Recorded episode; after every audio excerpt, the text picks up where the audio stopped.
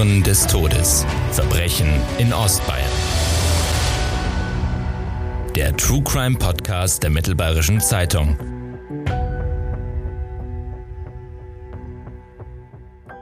Herzlich willkommen, liebe Zuhörerinnen und Zuhörer, zum Teil 2 von Kein Raum für Indubio Pro Reo und einer weiteren Folge von Spuren des Todes.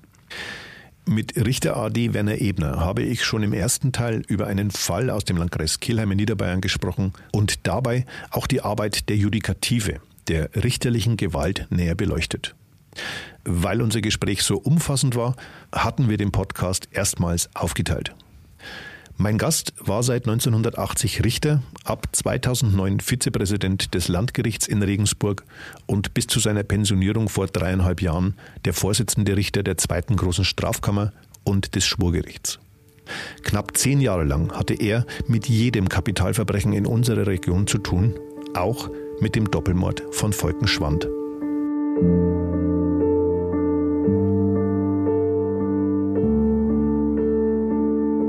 Beim Eintreffen der ersten Polizeibeamten und der Sanitäter hat sich ein schreckliches Bild geboten, weil das ganze Büro, in dem die drei aufgefunden worden sind, äh, total mit Blut verschmiert war. Da alle drei Verletzten, die beiden Toten und die lebend, noch lebende Person äh, einfach sehr viel Blut verloren hatten. Äh, es ist ein selten grausiger Tatort gewesen. Der Ehemann war durch Schnitt- und Stichwunden getötet worden die Ehefrau durch eine Schussverletzung im Kopfbereich und die Zugefrau hatte zwei Schussverletzungen im Kopfbereich, hat diese aber bisher überlebt. Und wir hoffen natürlich, dass sie es äh, auch weiterhin überlebt, aber die Aussichten können wir noch nicht sagen. So haben Kriminalrat Paul Schröcker und leitender Oberstaatsanwalt Günter Ruckdeschel kurz nach dem schrecklichen Verbrechen das beschrieben, was die Ermittler in dem herrschaftlichen Haus vorgefunden hatten. Es dauerte Monate, bis Verdächtige ermittelt werden konnten und im Prozess 16 Verhandlungstage, bis ein selbst für erfahrene Prozessbeobachter doch überraschendes Urteil fiel. Wie er seine Arbeit versteht, hatte uns Richter AD Werner Ebner schon im ersten Teil dieses Podcasts erklärt. Diese Grundskepsis allen gegenüber, übrigens auch den Sachverständigen gegenüber. Auch den Ermittlungsbehörden auch gegenüber? Auch den Ermittlungsbehörden gegenüber. Es ist nicht damit getan, nur ein guter Jurist zu sein, das muss ich ganz deutlich sagen, sondern ganz wichtig ist auch die Freude an der Detailarbeit, die Freude an Ermittlungsarbeit geradezu. Man muss schon äh, diese Arbeit zumindest nachvollziehen können und kritisch hinterfragen können. Und wenn man das nicht kann, dann verbaut man sich manche Erkenntnismöglichkeit. Es geht ja hier um das wirklich schwierige Unterfangen, die Wahrheit zu erforschen. Ich möchte mich für die an nur ganz wenigen Stellen vielleicht hörbaren Nebengeräusche jetzt schon mal entschuldigen. Aktuell wird im Medienhaus gebaut und wir hatten leider keine Ausweichmöglichkeiten für die Podcast-Aufzeichnung. Ich hoffe, Sie können Spuren des Todes trotzdem voll und ganz genießen. Und zurück zu unserem Fall. Ab 12. April musste sich Milutin K. vor Gericht verantworten. Die Anklage stand auf relativ dünnem Eis. Sein Verteidiger Andreas Schwarzer führte damals an, dass sein Mandant gewiss kein Alleintäter gewesen sein könne. Herr Ebner, können Sie das noch rekonstruieren? An was erinnern Sie sich da noch? Ja, da müsste ich natürlich jetzt sehr weit ausholen. Er hat äh, zum Ausdruck gebracht, äh, es wäre unmöglich, dass also ein Alleintäter überhaupt äh, diese Tat hätte ausführen können. Mhm. Denn drei Menschen ähm, zu attackieren, das sei nicht denkbar. Man könne, ich kann mich noch genau erinnern, wie er gesagt hat, man könne drei Leute gar nicht in Schach halten sozusagen. Das war so sein Argument für die dafür, dass äh, es sich hier nicht um eine Alleintäterschaft des Angeklagten gehandelt haben könne. Das war natürlich so nicht zutreffend und dieser mhm. Argumentation sind wir natürlich auch nicht gefolgt, weil wenn man sich natürlich das Taggeschehen ansieht, das war ja im, im Grunde genommen ein zumindest zweiaktiges Geschehen. Mhm. Es ist ja zunächst mal der Herr äh, Michael M. attackiert worden mit dem Messer von hinten. Mhm. Angriff, die Kehle durchtrennt. Und zwar der Schnitt ist eindeutig von hinten erfolgt. Und mit einer zeitlichen Verzögerung, wir konnten nicht genau feststellen, wie viel Zeit verstrichen ist, wurden ja dann die beiden Frauen äh, mit äh, der Pistole angeschossen von hinten, das kann man sicherlich sagen, wobei man nicht feststellen konnte, in welcher zeitlichen Reihenfolge, ob jetzt nun die eine Frau äh, als erste angeschossen worden ist oder die andere Frau. Mhm. Äh, jedenfalls in einem engen zeitlichen Zusammenhang hat das wohl stattgefunden. Also insofern äh, ist natürlich so eine Tatausführung sehr, sehr wohl mit einem äh, Messer und einer Pistole von einer Person natürlich äh, durchführbar. Der äh, Verteidiger wollte vermutlich auch darauf hinaus, ähm, die Tatvariante oder beziehungsweise das Alibi des Angeklagten zu stützen, dass er eben nicht allein dort tätig war, sondern dass genau. er mit Komplizen eigentlich da einen Raub nur vermittelt hat. Dass es äh, mehrere Personen gewesen sein müssen, aber jedenfalls nicht äh, sein Mandant, nicht ja. Angeklagte, ja, weil er ja angeblich zur Tatzeit in München gewesen sei. Genau. Wir hatten ihn vorher schon mal erwähnt, ein Berufseinbrecher aus Brüssel.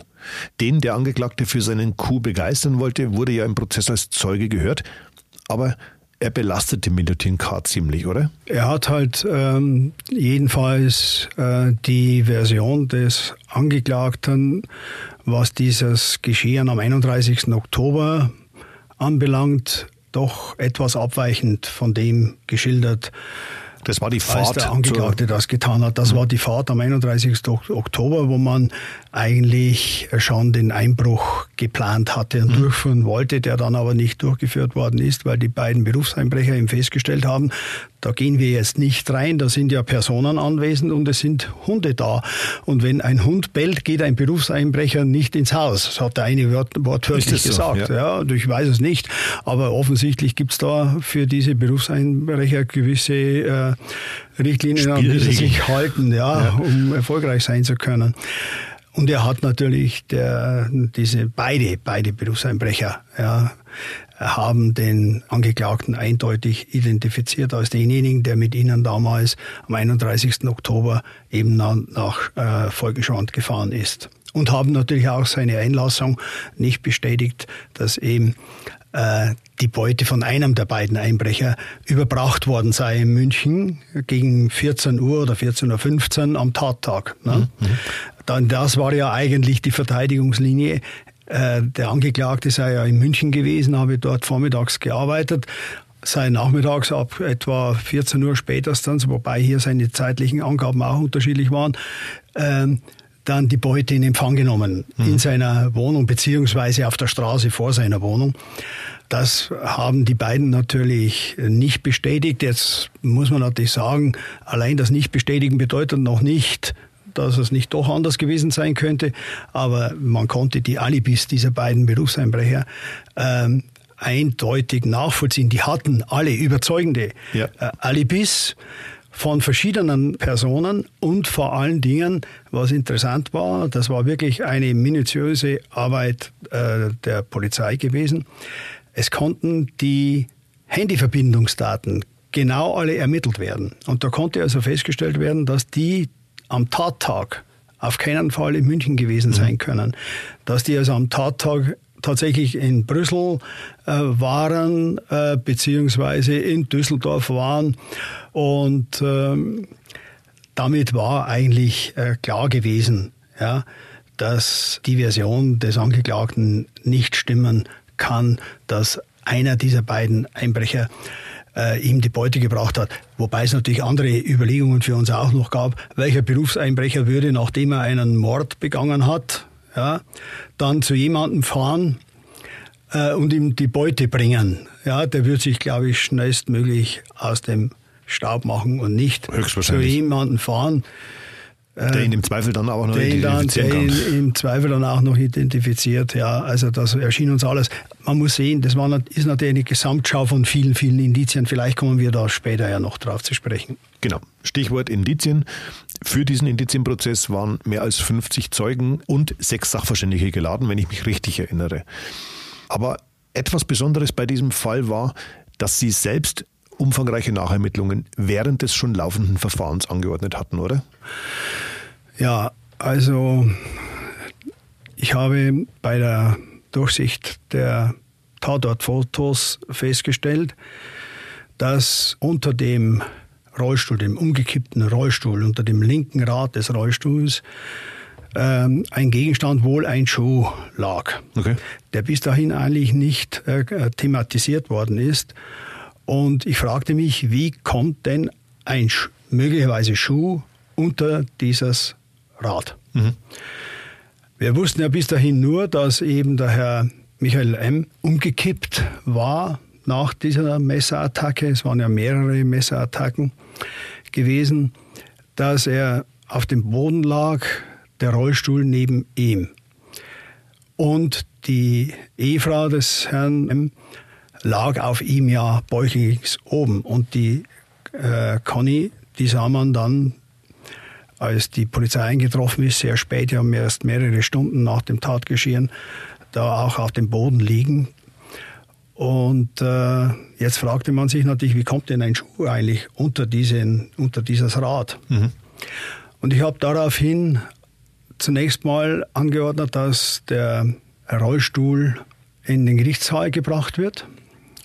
Und dann haben wir einen Kripo-Beamten in Schutzkleidung gebeten, auf diesem Rollstuhl Platz zu nehmen, weil wir nachstellen wollten, wie ist es denn überhaupt, wie kann es dazu kommen, dass ein Rollstuhl einfach so ohne weiteres umkippt. Mhm. Der Herr Michael M. war ja auch an dem Rollstuhl befestigt mit einem Bauchgurt, der hinten an der Rückenlinie Verstehe. geschlossen war. Und das haben wir dann tatsächlich nachgestellt und das ist uns eigentlich gut, gut gelungen. Der ist dann tatsächlich umgekippt mit dem Kripo-Beamten. Hm. Ja. Und wir konnten dann auch äh, mehrere Blutspuren, die bis dahin nicht so thematisiert worden sind, noch feststellen. Dazu hat dann der Gerichtsmediziner äh, Stellung genommen und es hat sich dann tatsächlich herausgestellt, dass es eben ein Schuh der Conny war. Das okay. konnte man dann auch natürlich nicht bei der Tatrekonstruktion, ja. aber anhand der äh, Fotos, die wir uns noch genau angeschaut haben, vergrößert haben und dergleichen und anhand äh, des Schuhs, der ja asserviert war, dann feststellen, das war ein Schuh der Conny. Und wie kommt mhm. dieser Schuh unter den unter diesen äh, Reifen oder unter dieses Rad, das linke Rad des Rollstuhls und das konnte uns eigentlich der äh, Gerichtsmediziner ganz gut plausibel machen. Das muss wohl geschehen sein, als die Conny entweder alleine oder zusammen mit der äh, Frau äh, M versucht hat und es auch gelungen ist, letztendlich ihn aus dem Rollstuhl herauszuziehen. Der war also zunächst mal in dem Rollstuhl, ist mit dem Rollstuhl umgekippt, lag im Rollstuhl und dann haben, müssen die beiden Frauen oder eine der Frauen den herausgezogen haben. Sonst mhm. wäre das Ganze beim Versuch so nicht, zu helfen vermutlich. Beim Versuch mhm. zu helfen, ja. Da muss eben das dann geschehen sein, dass die den Schuh tatsächlich verloren hat und der Schuh dort zu liegen kam. Mhm. Und dann fielen im Haus der Opfer erneut Schüsse, nicht wahr?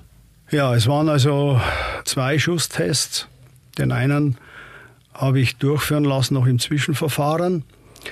Und zwar wollte ich wissen, ob man die Schüsse, die da gefallen sind im Anwesen, ob man die nicht im benachbarten Anwesen hätte hören müssen. Mhm. Dort waren ja Verwandte in der Küche zur Tatzeit gewesen, haben dort ihr Mittagessen eingenommen, die Schwägerin äh, und der Stiefvater des Herrn Michael M. Jetzt war, drängte sich natürlich eigentlich die Frage auf, müssen denn die die Schüsse nicht gehört haben? Mhm. Ja, das ist ja ein ziemlich abgelegenes Anwesen in der Mittagszeit.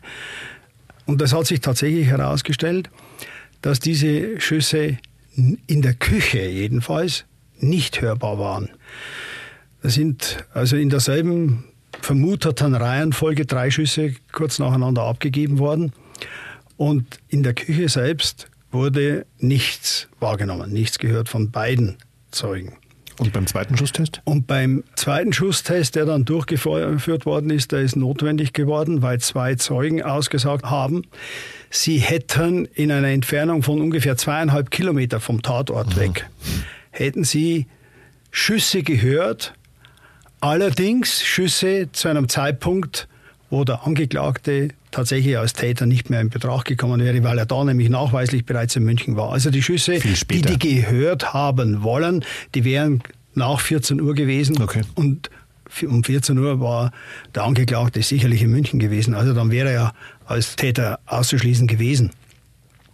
Und da haben wir ihm auch diese ähm, Schüsse nachstellen lassen und da war es eben auch so, dass diese Schüsse nicht zu hören waren. Wobei man natürlich einräumen muss, dass die Verhältnisse, die Witterungsverhältnisse auch die Belaubung der Bäume andere mhm. waren als zur Tatzeit, sodass man nicht gänzlich ausschließen kann, dass man vielleicht zur Tatzeit das doch hätte hören können. Also da muss man immer vorsichtig sein. Mhm. Nur weil man an dem konkreten Tag nichts hört, bedeutet das noch nicht, dass man möglicherweise nicht mehr wenige Monate vorher vielleicht doch etwas gehört hat. Ja. Bekanntlicherweise überträgt Nebel oder Feuchtigkeit ja, das zum Beispiel. Ist klar. Das, das, das muss man sich über, über die Relativität dieses Beweisergebnisses muss man sich natürlich im Klaren sein. Mhm. Aber wir konnten natürlich dann zusätzlich auch noch äh, feststellen, dass die beiden Zeugen sich in der Tatzeit, also in der Zeit, nicht in der Tatzeit, sondern in der Zeit der angeblichen Wahrnehmung getäuscht haben. Okay. Dass das eindeutig nicht nach 14 Uhr war, sondern genau eine Stunde nämlich vorher war oder eineinhalb Stunden vorher sogar war. Das sind Dinge, die sich dann im Laufe eines Prozesses so entwickeln. Ja, das hatten wir zunächst mal überhaupt nicht auf dem Schirm. Mhm. Und das hat sich dann eben so ergeben und das konnte man eindeutig belegen, dass da ein Irrtum äh, in der Zeitangabe vorgelegen hat bei diesen beiden Zeugen. Verstehe. Im Lauf der Verhandlung vor dem Schwurgericht versuchen Experten zu rekonstruieren, was am 18. November 2008 im Haus von Michael und Gabi M sowie danach geschehen sein soll.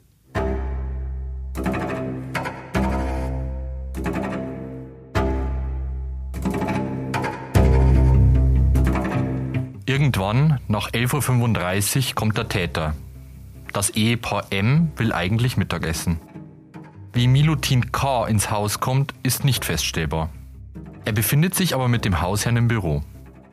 Eventuell wird Michael M. dort gefoltert, um Hinweise zu Wertsachen zu bekommen. Es soll einen Koffer voller Bargeld geben. Schnitte im rechten Ohr des Opfers deuten auf mögliche Folter hin. Schließlich wird Michael M. mit einem zweiseitig geschliffenen Messer, 14 cm Klingenlänge, die Kehle durchtrennt. Siebenmal sticht der Täter danach auf den Rollstuhlfahrer ein. Welche der beiden Frauen zuerst ins Büro kommt, blieb ebenfalls unklar.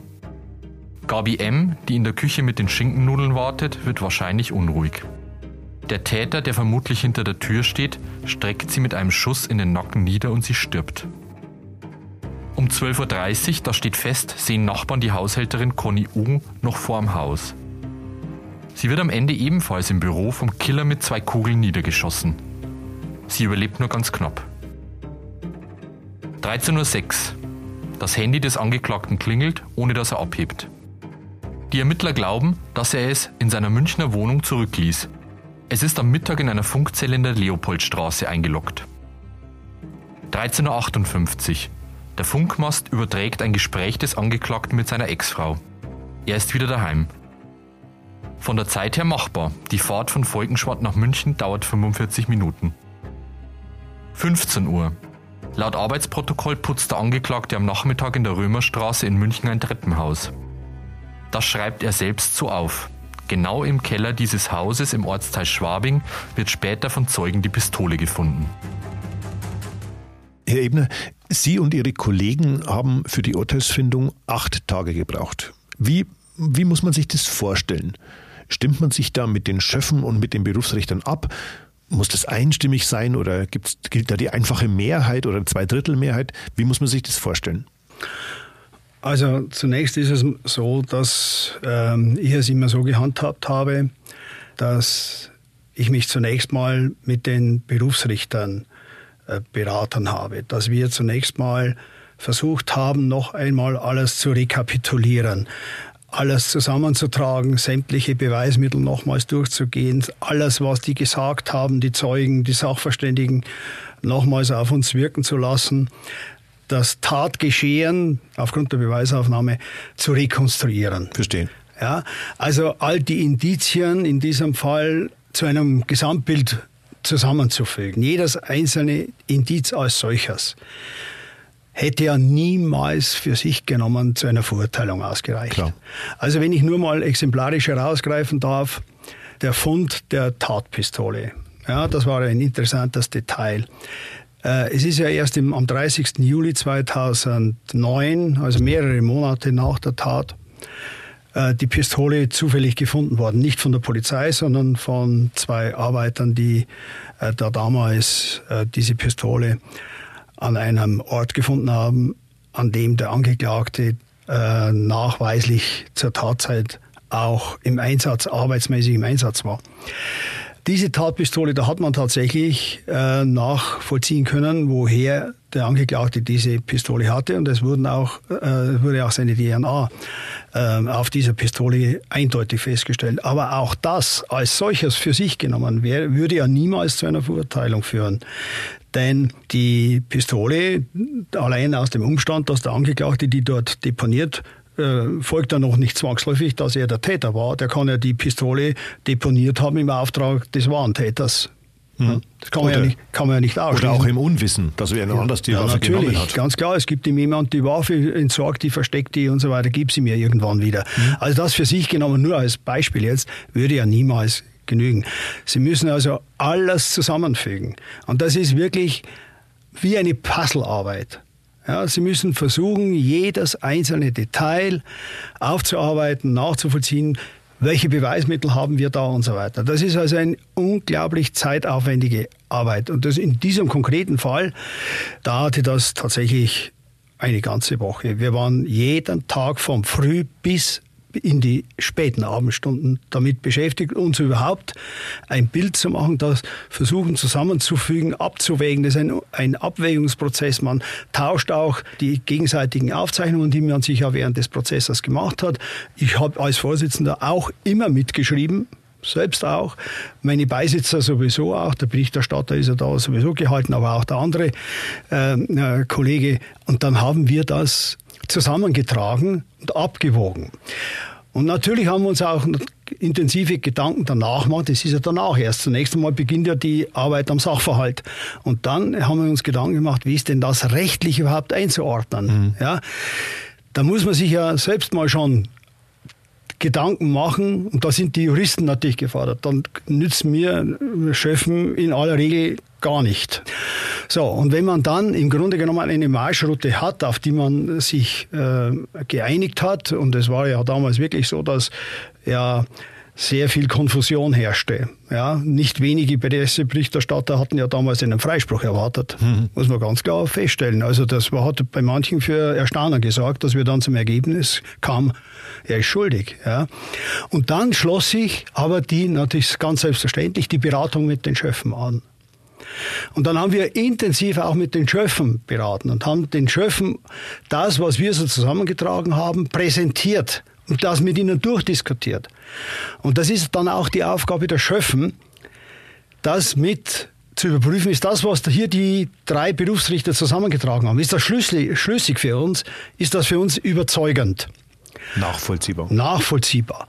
Und das war dann tatsächlich so. Also da haben beide gesagt, wir tragen das voll mit. Ja, in diesem Fall, wenn man zu einem Mord kommt, ist die Strafzumessung natürlich äh, nicht, nicht, schwierig, weil da sieht das Gesetz halt einfach lebenslange Freistrafe vor, ja. da gibt es keine Diskussion. Bei anderen Straftaten sieht es natürlich dann ganz anders aus. Da wird dann sehr oft natürlich durchaus über das angemessene Strafmaß auch gerungen, auch mit den Schöffen. Aber ich muss insgesamt feststellen, das gilt für meine gesamte Laufbahn als Strafkammervorsitzender, und das waren immerhin fast zehn Jahre, wir haben mit den Schöffen immer einen Konsens gefunden. Und deshalb Ihre Frage, muss das einstimmig sein? Vom Gesetz her ist es so, dass für den Schuldspruch und den Strafausspruch Sie eine Zweidrittelmehrheit brauchen. In der Tat. In der Tat. Das heißt also, Sie haben ja letztendlich die drei Berufsrichter, die zwei Schöffen sind fünf Richter. Mhm. Ja? Das heißt, da wenn zwei abweichen, ja, nehmen wir mal an, die beiden Schöffen wären. Ganz anderer Meinung als wir, dann ja. könnten die die drei Berufsrichter überstimmen, weil zwei Drittel von fünf, ja, bräuchten, brauchen sie also vier. Das, was passiert dann? Dann wird er freigesprochen. Dann würde, dann würde der tatsächlich freigesprochen werden. Also die Schöffen könnten es äh, durchsetzen, dass jemand äh, freigesprochen wird, obwohl die drei Berufsrichter anderer Auffassung sind. Gab es so einen Fall schon mal? Aber ich, hab, ich muss sagen, ich habe sowas nie erlebt. Ja. Und wenn man das schlüssig und nachvollziehbar darlegt und begründet, dann kann ich nur aus meiner eigenen Erfahrung berichten, gab es nie jemanden, der gesagt hat, das, was Sie hier erzählen, das ist ja. äh, blanker Unsinn, das glaube ich nicht oder so irgendwas, sondern das sind dann schon auch verantwortungsbewusste Leute. Aber man muss natürlich das, und das ist eine wichtige Aufgabe, auch den beiden Schöffen alles erläutern. Genau, wie kommt man jetzt dazu? Können mhm. Sie das mittragen? Können Sie ja. unsere Überlegungen nachvollziehen? Können Sie unser, unsere Beweiswürdigung nachvollziehen? Und das ist natürlich, und insofern ist das eine wichtige Kontrolle für uns, ja, ist dieses Urteil für Laien nachvollziehbar. Ja? Und wenn Laien dann zu dem Ergebnis auch kommen, ja, das überzeugt uns, da sind wir jetzt auch der Meinung, ja, dann glaube ich, wird man nicht allzu viel falsch gemacht haben.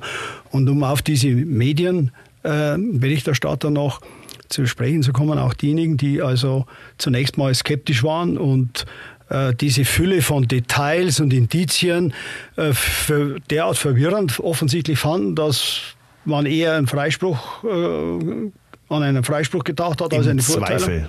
Im Zweifel, ja, nach dem Grundsatz im Zweifel für den Angeklagten, waren dann nach der Urteilsbegründung äh, alle überzeugt. Also es ist mir dann tatsächlich auch so äh, vermittelt worden. Ja. Mhm. Die haben das mir offen gesagt. Ja. Ähm, wissen Sie, und es ist natürlich so, wenn Sie jetzt jedes einzelne Detail nur so runter erzählen, nacheinander, jedes einzelne Indiz und keine Gesamtwürdigung vornehmen, dann kommen Sie tatsächlich zum Freispruch, weil jedes einzelne Indiz muss ich sagen, reicht mir nicht, reicht mir nicht, reicht mir nicht.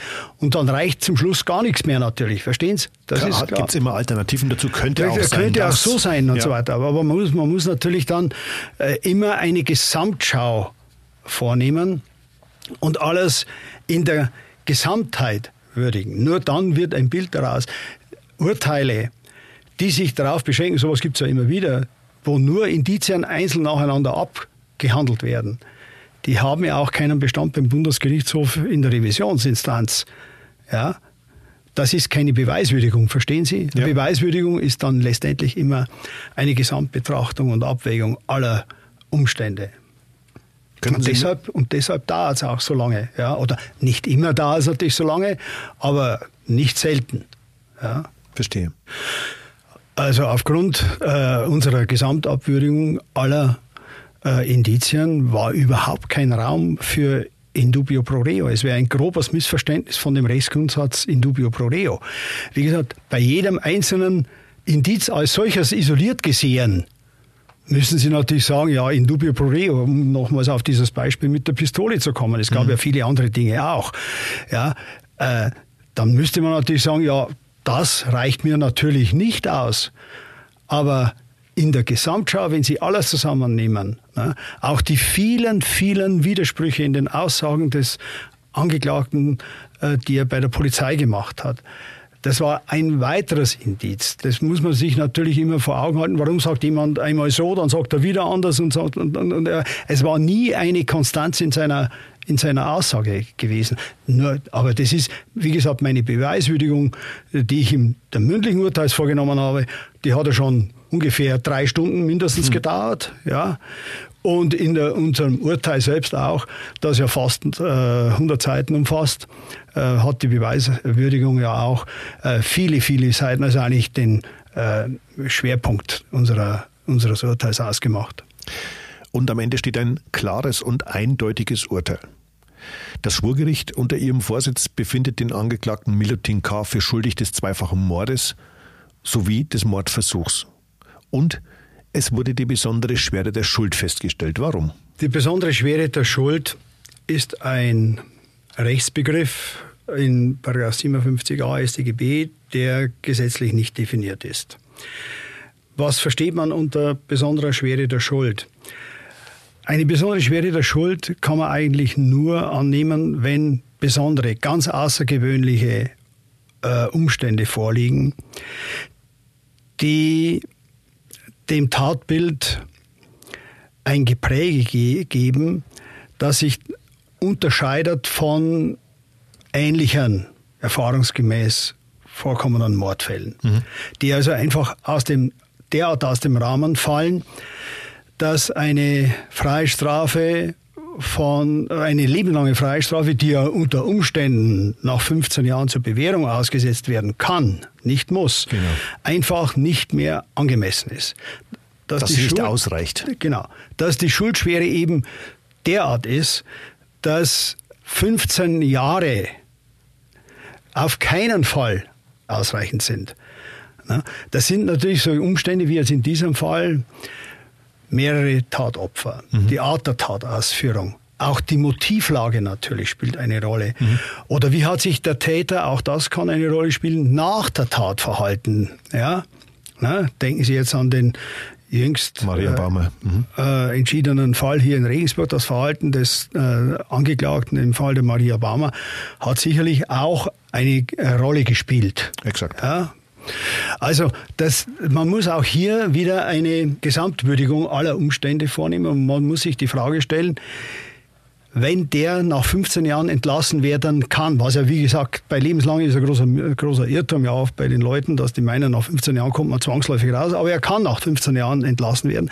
Das kann nicht ausreichend sein. Das ist dann keine angemessene Strafe. Ja. Wenn man zu dem Ergebnis kommt, aufgrund der Würdigung der Motivlage, der Tatausführung und so weiter, der Zahl der Mordmerkmale zum Beispiel spielt hier auch eine Rolle. Ja, wenn man dann zu dem Ergebnis kommt, das ist ein außergewöhnlicher Mordfall, ja. dann bejaht man die besondere Schwere der Schuld. Ist denn so ein Verfahren für Sie als Richter nach dem Urteil schon abgehakt? Also oder verfolgt man das weiter, wie es dem Täter geht, oder bleibt da eigentlich im Berufsalltag überhaupt keine Zeit? Also wie es dem Angeklagten danach in der Haft ergeht, das äh, kann man äh, normalerweise nicht äh, mehr nachverfolgen. Es gelegentlich muss ich sagen, habe ich, wenn ich den Anstaltsleiter getroffen habe von der JVA Straubing oder die Leiterin, damalige Leiterin des Bezirkskrankenhauses in Straubing, mhm. wo ja unsere ähm, schweren Fälle jeweils einsaßen. Da habe ich mich dann schon manches Mal erkundigt, wie geht's dem, wie geht's dem, welche mhm. Fortschritte macht der, wie verhält er sich in der Haft, wie verhält er sich äh, in der Psychiatrie. Das hat mich äh, sehr wohl natürlich interessiert, aber das sind die Ausnahmen. Man kann da das nicht mehr nachverfolgen. Allerdings muss ich äh, wirklich zugeben, dass mir die schweren und schwersten Fälle immer noch gegenwärtig sind und ich fast alle Namen noch runterbeten könnte, mit denen ich, und das liegt da immerhin doch schon jetzt geraume Zeit zurück, äh, mit denen ich da zu tun hatte. Ähm, woran ich oft allerdings denken muss, das sind die Opfer und deren Angehörigen. Ich habe mir oft die Frage gestellt, wie leben eigentlich die Opfer, sofern sie die Tat überlebt haben mit der Tat. Mhm. Und wie gehen die Angehörigen damit eigentlich um? Aber auch, wie gehen die Angehörigen der Angeklagten damit um? Das ist wahr. Mhm. Denn das ist ja wirklich äh, auch für die Angehörigen ja ein, eine Zäsur im Leben. Das ist doch klar, wenn plötzlich der, der Sohn, der Bruder, der, der Vater, äh, verurteilt ist und für Jahre weggesperrt wird, das hat ja für alle Beteiligten eine enorme Auswirkung. Ähm, und, und insbesondere natürlich, was die, was, die, ähm, was die Opfer anbelangt. Das geht mir oft durch den Kopf. Und an einen Fall, wenn ich das kurz erwähnen darf, der verfolgt mich eigentlich immer noch. Da ist eine junge Frau hier in Regensburg, vielleicht kommen wir bei einer anderen Gelegenheit mal drauf, wirklich auch äh, auf schlimme Art und Weise äh, zu Tode gebracht worden. Und dann hatten wir den Bruder als Zeugen da, äh, den Bruder des Opfers. Mhm. mhm. Und dann habe ich erfahren durch ein Schreiben von Angehörigen dieser getöteten Frau, dass der Bruder ein halbes Jahr nach dem Prozess selbst zu Tode gekommen ist, weil er von der Treppe gestürzt ist. Mhm. Wissen Sie, das sind Dinge, da habe ich tatsächlich damals erstmals an die Angehörigen einen Brief geschrieben. Okay. Weil mich das derart bewegt hat, dass eine Familie zwei Schicksalsschläge wegzustecken hat. Ich weiß ja gar nicht, ob man es wegstecken kann. Ich glaube es nicht, dass man das überhaupt verarbeiten kann. Innerhalb kürzester Zeit zwei Kinder auf derart tragische Art und Weise zu verlieren. Also das, muss ich sagen, bewegt mich immer noch und da denke ich oft noch dran. Und das vergisst man auch nicht. Ja. Gibt es aus Ihrer Sicht ein wirklich gerechtes Urteil? Ja, Herr Baumgarten, da stellen Sie mir natürlich jetzt eine ganz äh, schwierige Frage. Wissen Sie, Gerechtigkeit ist ein großes Wort. Und mit der Frage der Gerechtigkeit haben sich Philosophen, Theologen zu allen Zeiten befasst. Jetzt im Abendland angefangen von Platon über Aristoteles bis hin Kant und viele, viele andere mehr. Ich glaube auch nicht, dass es einen allgemeingültigen oder eine allgemeingültige universelle Definition für Gerechtigkeit gibt. Gerechtigkeit ist immer sehr davon abhängig, in welchen kulturellen, religiösen und ideologischen Verhältnissen man lebt. Mhm. Also nehmen Sie als Beispiel, es gibt auch heute noch Länder, in denen die Todesstrafe als, als selbstverständlich und als gerechte Sanktion angesehen wird. Ja. Bis hin zur Steinigung. Ja. Also Sie sehen schon, das ist kulturell ganz unterschiedlich. Davon hängt äh, die Definition von, von äh, Gerechtigkeit sehr, sehr ab. Und auch im historischen Kontext muss man natürlich äh, das sehen, dass äh, das, was heute als ungerecht angesehen wird, in früheren Zeiten durchaus als gerecht angesehen worden ist. Also denken Sie zum Beispiel an diese bestialischen Strafen, die es im frühen Mittelalter gab, das Rädern, das äh, Verbrennen. Verbrennen, ja, Hexenverbrennung ist als etwas von vielen als etwas mhm. äh, Gerechtes angesehen worden. Ne? Also auch diesen historischen Kontext muss man dabei sehen. Also insgesamt glaube ich, dass es eigentlich wohl kaum eine menschliche Gerechtigkeit gibt. Und ich halte es da mit einem klugen Satz des römischen Philosophen Ulpian aus dem dritten Jahrhundert. Gerechtigkeit ist der beständige und feste Wille, jedem sein Recht zu gewähren. Und ich glaube, darauf muss man sich beschränken. Wir Menschen werden nicht Gerechtigkeit schaffen können, mit keinem Urteil. Wissen Sie auch, dieses Urteil jetzt hier in dem konkreten Fall, besondere Schwere der Schuld, lebenslänglich, kann ja sehr, sehr viele Jahre Freistrafe bedeuten, also jedenfalls 15 plus X. Ja. Da kann mancher drüber denken, das ist doch viel zu wenig, das ist ungerecht. Also Gerechtigkeit schaffen, einen Ausgleich für das begangene Unrecht gibt es ja sowieso nicht. Das Geschehene kann man nicht mehr ungeschehen machen.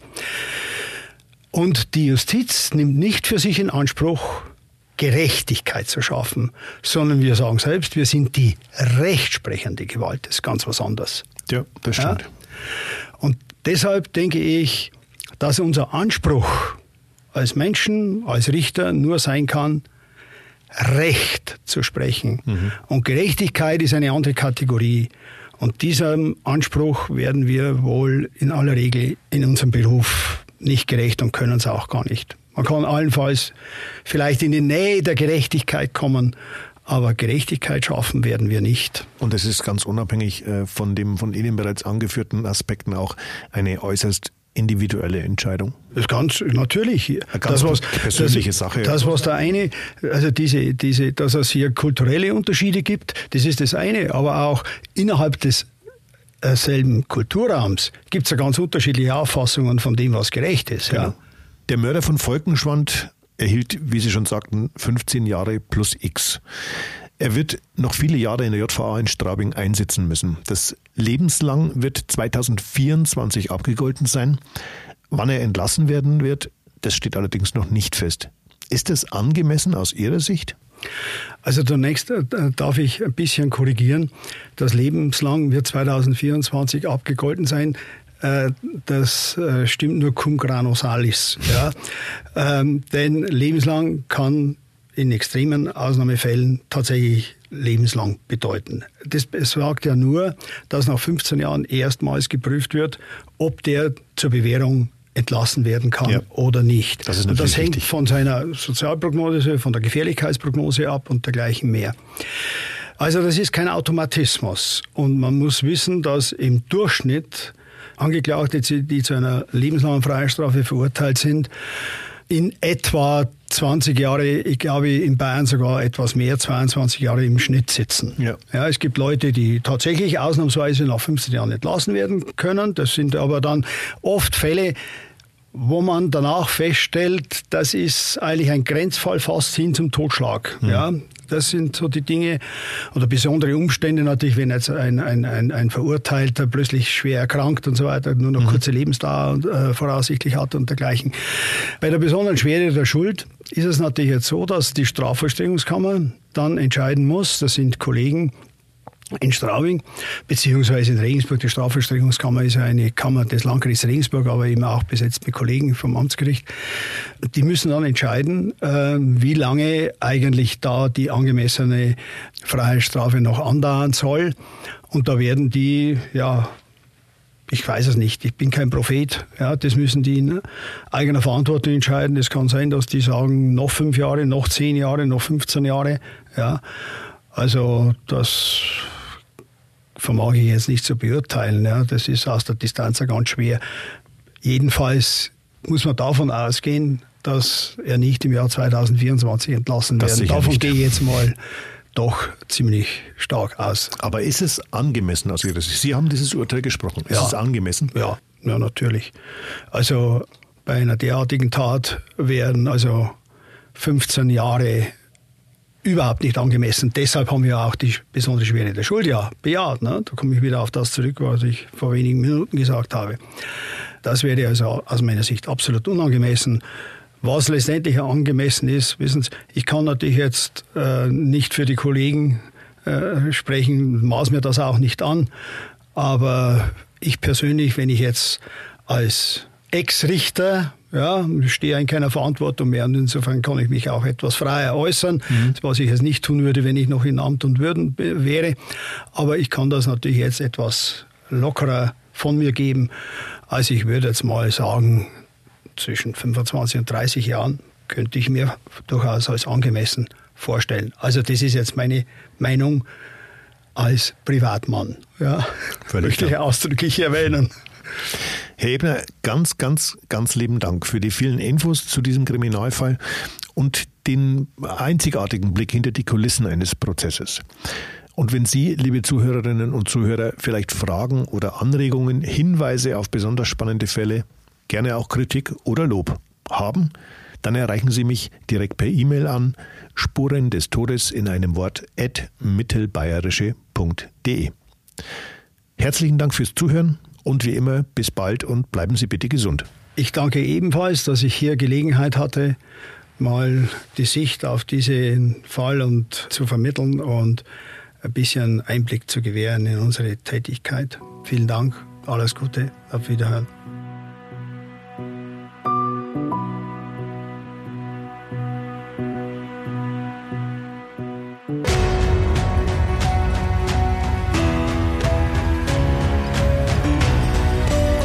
Spuren des Todes. Verbrechen in Ostbayern. Der True Crime Podcast der Mittelbayerischen Zeitung.